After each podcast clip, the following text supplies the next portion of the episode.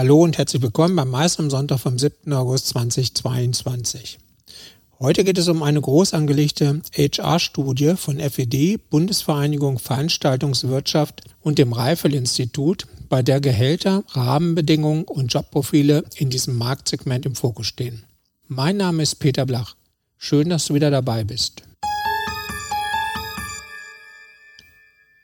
FED, Bundesvereinigung Veranstaltungswirtschaft und das Reifel-Institut starten in Kürze eine umfangreiche HR-Studie. Ziel ist es, in einem inzwischen sehr unübersichtlichen Marktumfeld Transparenz zu schaffen. Das soll allen Branchenteilnehmern dabei helfen, das Gehaltsgefüge und die Rahmenbedingungen für Beschäftigte in der Veranstaltungswirtschaft besser einordnen zu können. Weiterhin untersucht die Studie den Wandel vor und nach der Pandemie, die soziodemografischen Faktoren und deren Einfluss auf Verkaufspreise. Wir haben darüber mit Jörn Huber, Vorstandsvorsitzender der FED Bundesvereinigung Veranstaltungswirtschaft, gesprochen. Hallo Jörn, schön, dass du Zeit für uns hast. Überall steigen die Preise und natürlich kann sich auch die Veranstaltungswirtschaft von dieser Entwicklung nicht abkoppeln. Aber was sind denn eigentlich die Preistreiber im Event-Business? Ja, wenn man mal das Gesamtbild anguckt, also 2022 ist ja immer uns, immer noch für uns ein sehr herausforderndes Jahr. Obwohl das Geschäft jetzt zumindest in den Sommermonaten aufgrund von Nachholeffekten wieder brummt. Man muss ja sehen, wir haben zwangsweise ein verkürztes Geschäftsjahr. Also von zwölf auf sechs bis acht Monate, nachdem die ersten vier Monate mehr oder weniger weggefallen sind.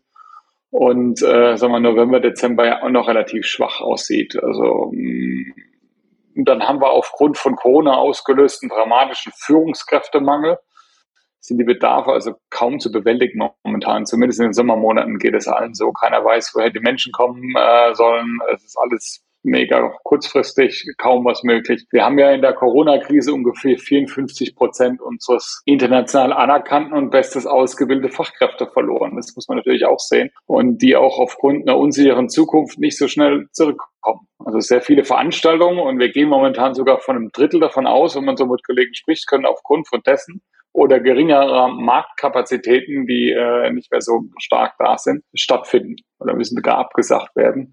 Das ist also ein Trend, den wir durchaus an der einen oder anderen Stelle spüren, sodass man kurzfristig schon gar nichts mehr wirklich annehmen kann oder nichts mehr geht. Und es sorgt natürlich für eine gigantische Kostenexplosion.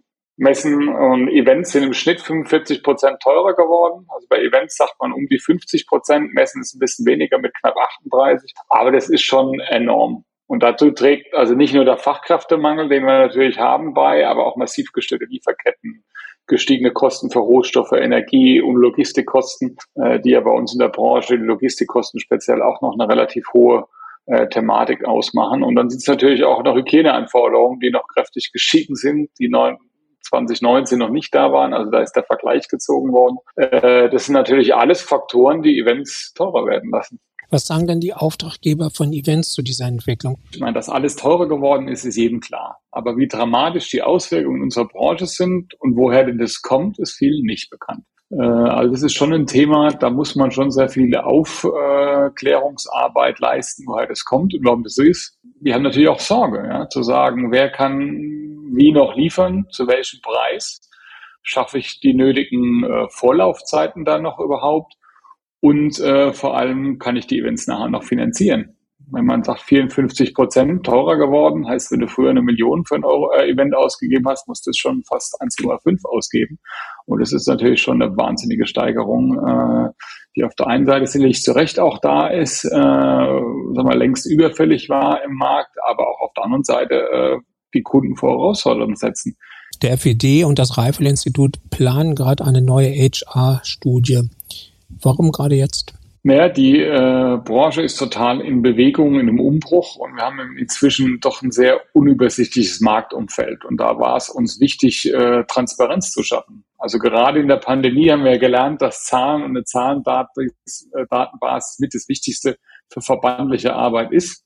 Gerade mal, wenn man die Metastudie oder die Verortung der Falleinstellungswirtschaft im Gesamten sah, das war ja die Basis für äh, allen Erfolg der letzten zwei Jahre, die man da errungen hat. Welche Faktoren sollen beim Studiendesign im Fokus stehen? Also wir haben ganz verschiedene Themen, die wir mit der, der Zielsetzung mit der Studie. Zum einen wollen wir natürlich helfen, das Thema Gehaltsgefüge besser einordnen zu können. Mitarbeiterwünsche vielleicht auch mal äh, bis besser einzusortieren zu können oder vielleicht auch von sich selbst aus was zu tun. Was muss ich denn tun, um ein attraktiver Arbeitgeber zu sein, damit ich äh, nicht nur innerhalb der Branche Bestand habe, sondern auch letztendlich gegenüber anderen Branchen. Ja, weil wir müssen ja die Leute auch wieder zurückholen, die Fachkräfte. Was muss ich denn tun, damit ich die bekomme? Ist es wirklich ein Gehaltsthema nur oder äh, welche Rahmenbedingungen stehen da noch mit? Dran. Das ist nämlich so das Zweite. Wir wollen auf der einen Seite nochmal den Wandel auch vor und nach der Pandemie abbilden, soziodemografische Faktoren aufzeigen und letztendlich nachher auch den Einfluss auf Verkaufspreise zu sagen, wo liegen wir denn da? Was sind denn so Honorarempfehlungen, äh, die man aussprechen kann? Das ist natürlich äh, auch ein Punkt, den wir äh, da rausbekommen wollen. Also welche Nebenleistungen äh, werden denn gezahlt oder kann ich denn bei oder werden eingesetzt bei den Unternehmen. Das ist also doch ein spannender Punkt, äh, weil es ist ja nicht nur noch das Gehalt, äh, was eine Komponente ist, sondern dieses Gesamtpaket. Und wie stellen das denn die verschiedenen dar? Und darüber hinaus wollen wir natürlich wichtige Erkenntnisse und Argumentationshilfen im Wettbewerb mit den anderen Branchen hier bekommen, weil ich glaube persönlich, da stehen wir gar nicht so ganz schlecht da, wie man vermuten würde. Das ist sicherlich nicht äh, im obersten Level äh, auf der Industrieseite, gar keine Frage, ob wir jetzt mit den äh, Hightech-IT-Lern und so weiter mit äh, wahnsinnigen Spitzengehältern mithalten können. Das sicherlich nicht, aber es ist äh, wirklich nicht so schlecht. Zumindest das, was man da äh, hört. Und da wollen wir einfach wirklich eine Bestätigung auch haben oder wirklich zu gucken, wo man nachher dann wirklich liegt. Wie wird denn die Studie durchgeführt? Also das Reife-Institut für die Studie ähm, planen und ähm, auch auswerten. Aber wie wird sie mhm. durchgeführt und wer kann daran teilnehmen? Also es gibt einen umfangreichen Fragebogen, äh, der ein bisschen Zeit in Anspruch nimmt. Ich weiß, normalerweise soll man Studien ja sehr schnell beantwortbar machen. Das ist es.